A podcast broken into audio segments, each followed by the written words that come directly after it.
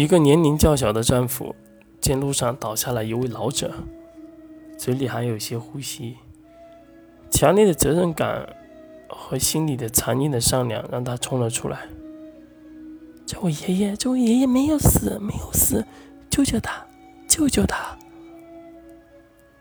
啪的一声，重重的鞭子挥打在小丈夫的脸上，顿时小丈夫脸上皮开肉绽，一种剧痛让他倒地大叫。小丈夫显然刚被抓没多久，这一边对他来说，除了痛，也将他的善心一起打死在摇篮之中。小瘪三，你再叫！你再叫，我就让你死在这里。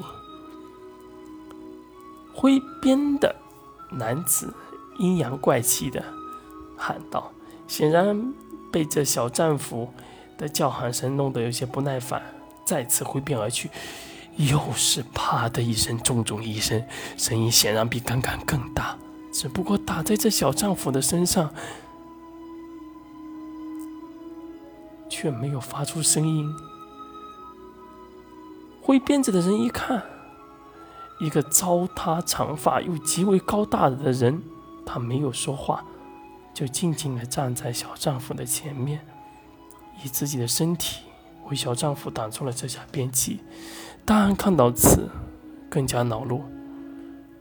若就这样放过了他，以后他怎么立树立威信？挥鞭子的大汉大喝一声。又是数鞭而去，这数鞭显然大汉用尽了吃奶的力气，可这高大的青年却一声都不吭。他只是扶起小战俘，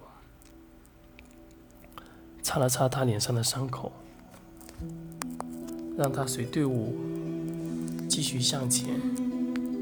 这里他来解决就可以了。大汉这下。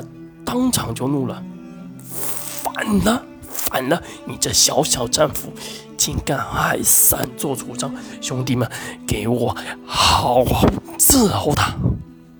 一声令下，前后数十名大汉骂骂咧咧的就来了。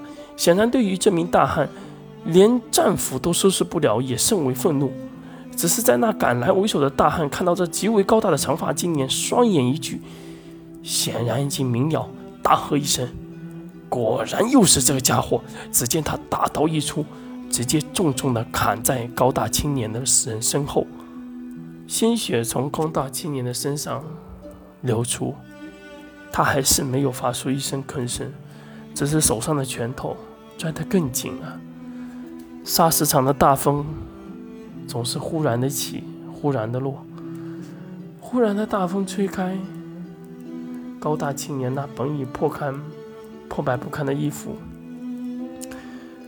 露出了他背后那无数道鞭击、刀击的伤疤。一路走来，他没有少出风头，因为他实在看下看不下去那些小孩和老人受欺负。每次出头，只要能扛住他们的攻击，等他们打着打着累了，那事情也就结束了。他以为这次也一样，他没有一句吭声，一个人受到了数十名大汉的鞭击。和刀击。